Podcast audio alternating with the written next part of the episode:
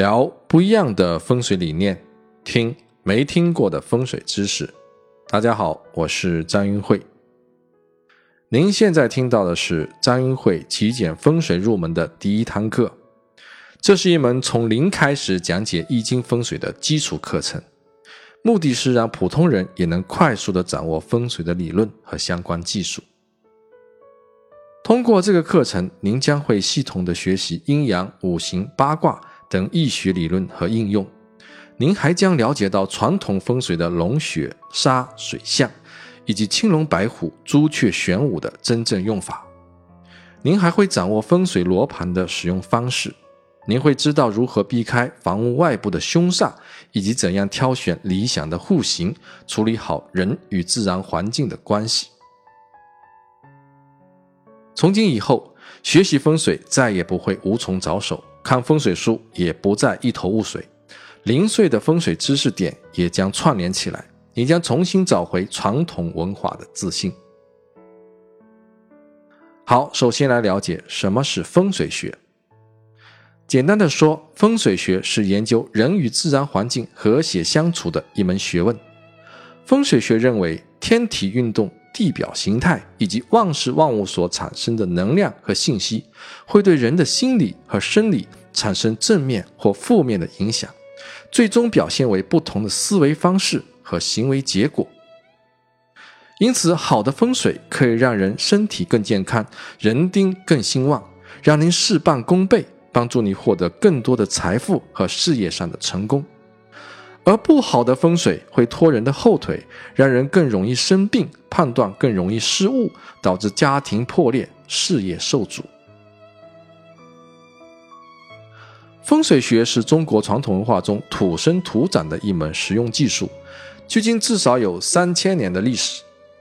在汉代，风水被叫做堪舆学，是堪天与地的一门学问。到了唐代，风水学被称为地理学。从字面上看，是研究地表纹理的学问。而今天我们所用的“风水”两字，最早来自于晋代郭璞的战书。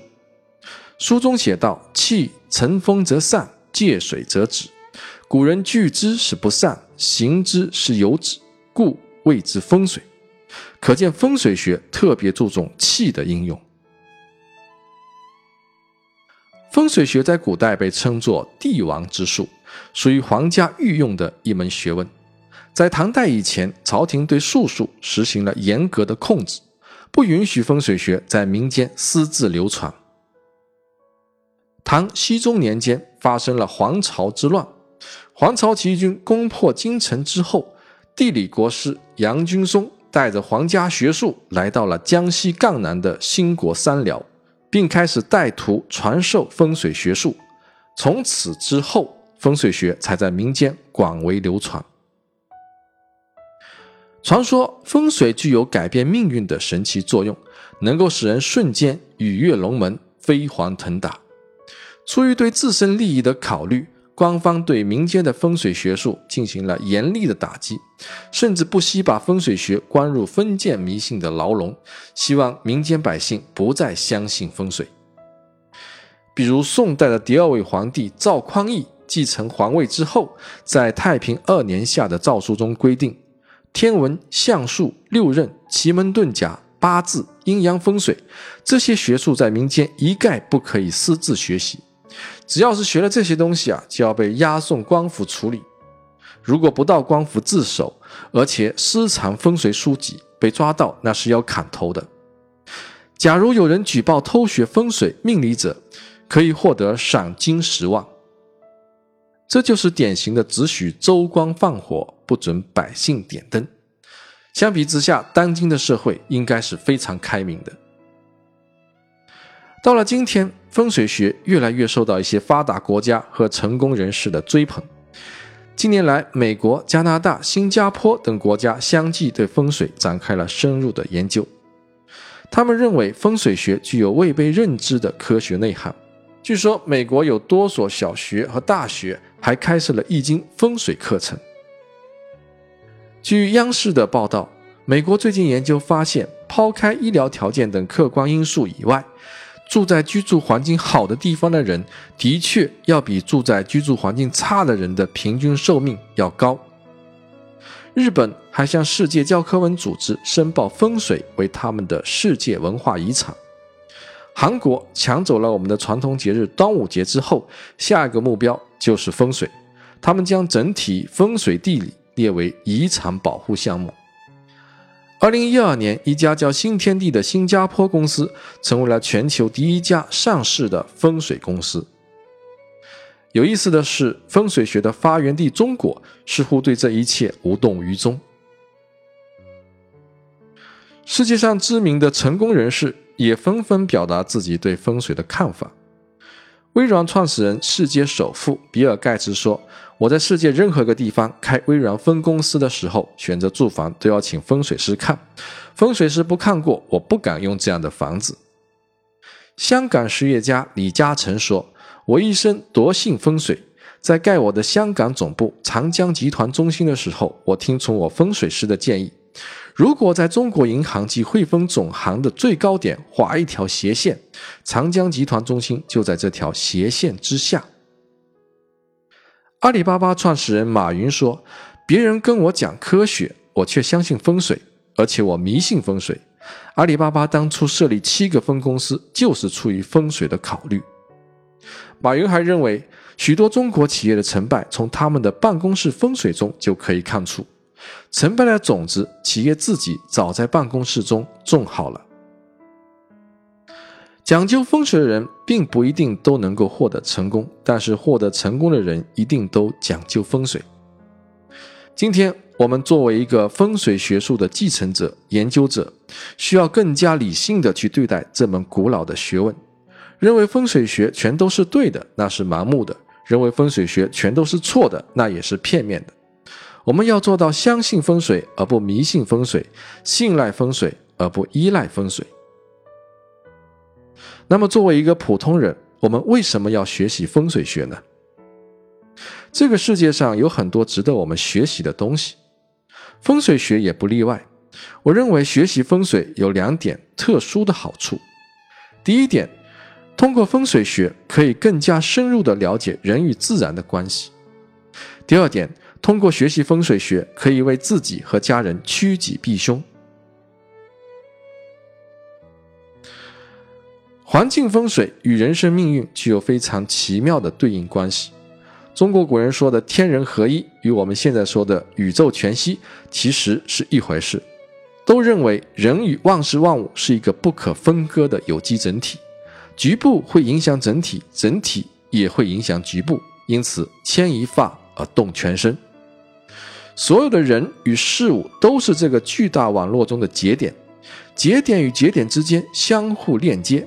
所以，任何一个节点的移动都会导致其他节点的相应变化。只是有些因果关系简单明了，我们一眼就能看明白；而有些因果关系非常的复杂，我们无法知道它的内在逻辑。江南为橘，江北为枳，人也不例外。我们的身体健康、事业财富、家庭婚姻、子女学习等各方面的吉凶呈现，是多种因素的综合结果。人不能脱离自然环境而存在，当然也少不了周围环境对人的影响。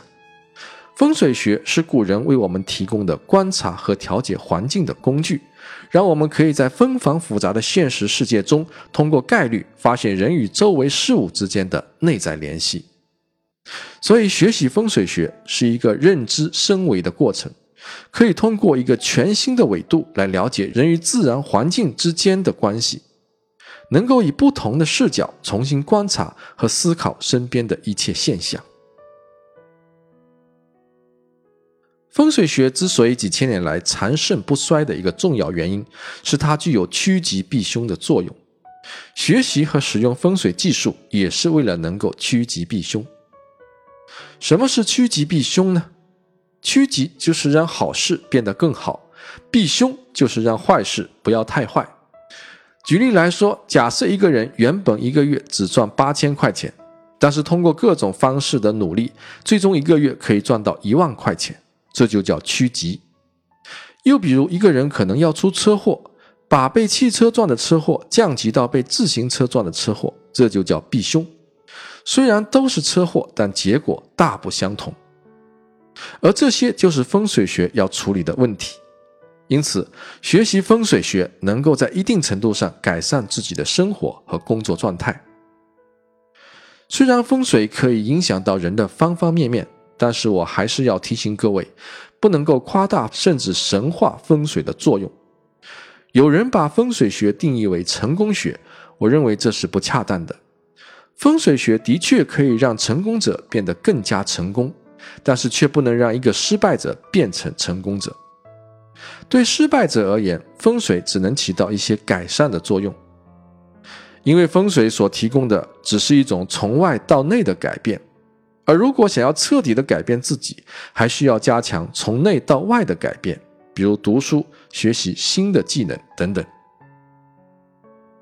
孟子说，一个人要获得成功，需要具备天时、地利、人和三个条件。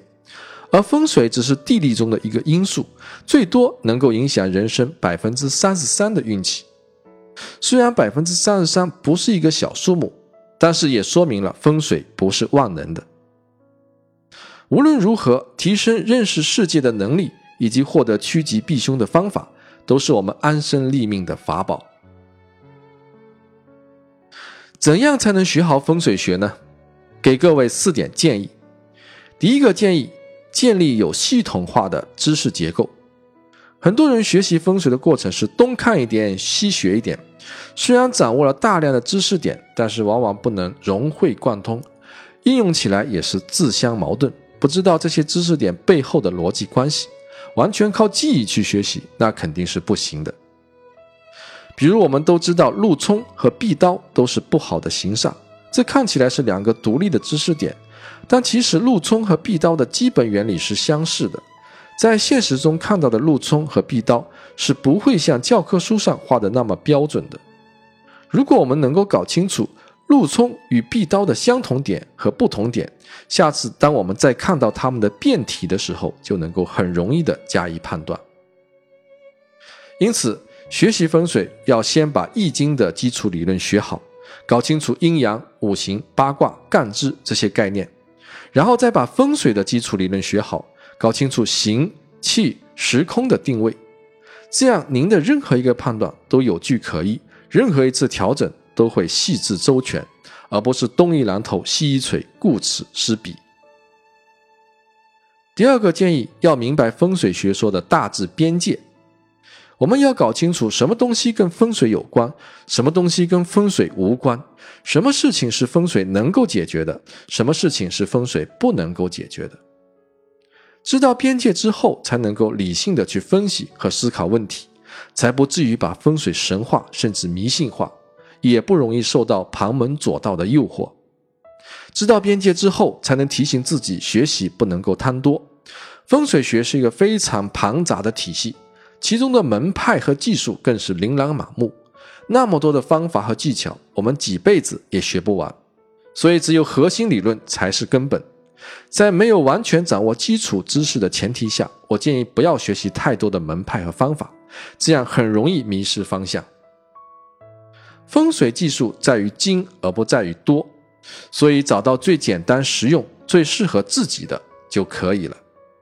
不神话，不贪多，才算是跨入了风水之门。第三个建议就是要找到一个好的老师。什么是好的老师呢？一个好的老师会根据自己的经验，帮您判断各门各派的优缺点，会过滤一些无用的知识，给您当前最需要的东西。一个好的老师应该能够利用自己的理论解释过去已经发生的事情。并且也能够通过自己的理论预测未来可能发生的情况。一个好的老师不但是他自己学术的直接受益者，而且他还能够利用学术帮助身边的人。俗话说：“师傅领进门，修行靠个人。”有老司机带路，可以随时提问，总能少走很多弯路。学好风水的最后一个关键点，就是要不断的验证和实习。从自己身边开始收集大量的案例，然后进行反复的推理和验证。大道至简，风水的理论其实并不复杂，但是实践风水理论的过程却需要大量的时间。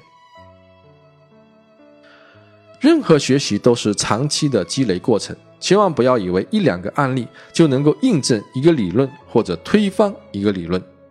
实践是检验真理的唯一标准，只有经过大量的实践之后，才能够熟悉风水的推理过程，形成自己的判断标准。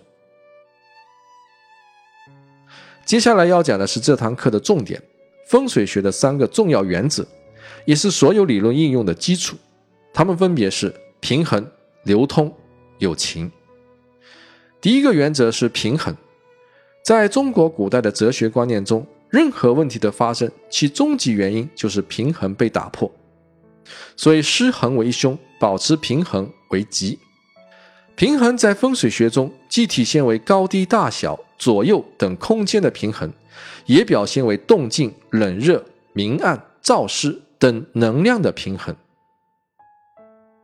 有一次我在课堂上说，家中客厅的东南方放上一个鱼缸，可以旺财。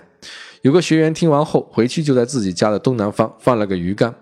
结果一个星期之后，他来找我说：“张老师，我这个鱼缸放下去之后，不但没有旺财赚钱，而且还连连破财，这到底是怎么回事呢？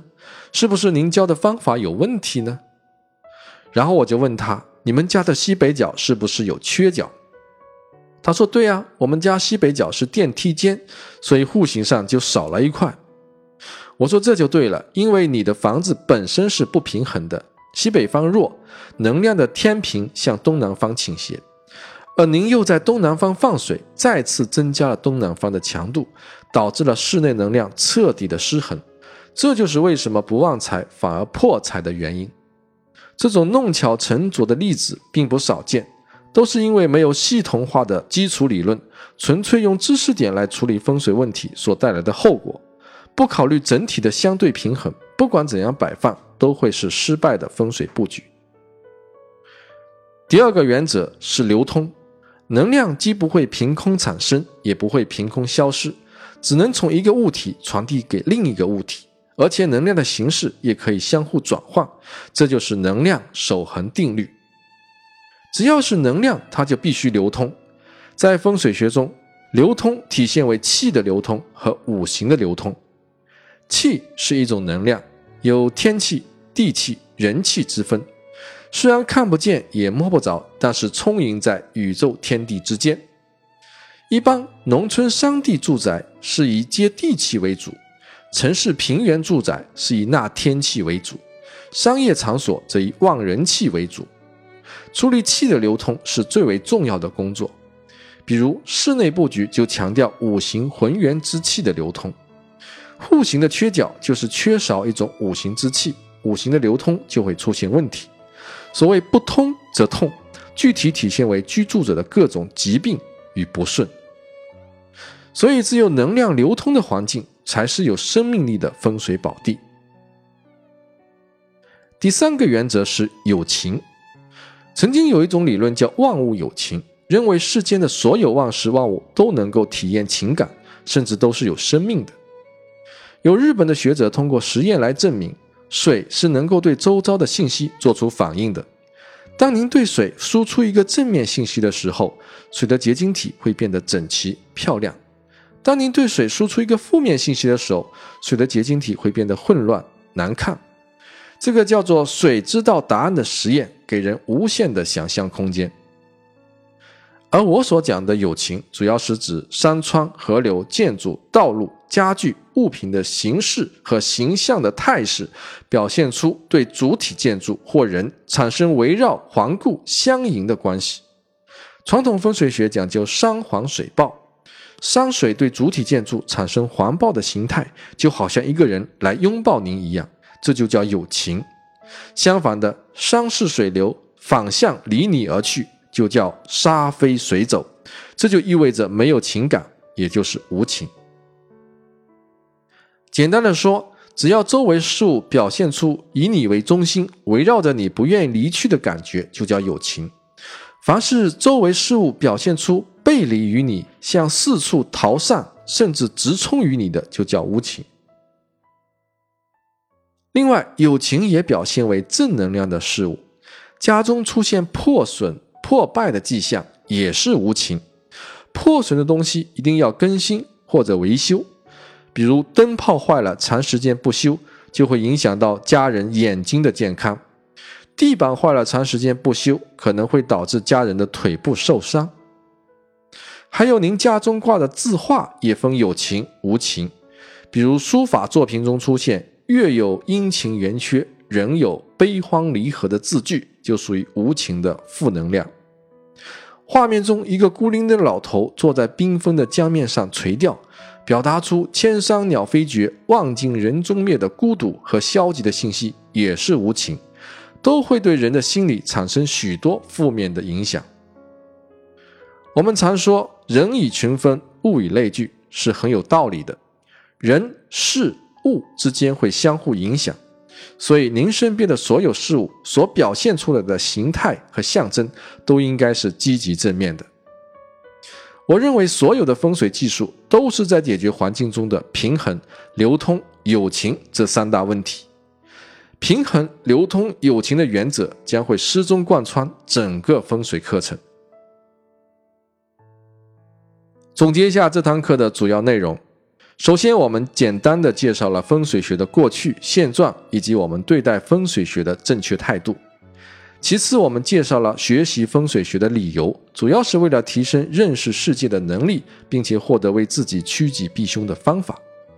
然后，我们还谈到了学好风水学的几个建议：一是需要系统化的知识结构；二是需要知道风水学的大致边界；三是需要找到一个好的老师和好的理念。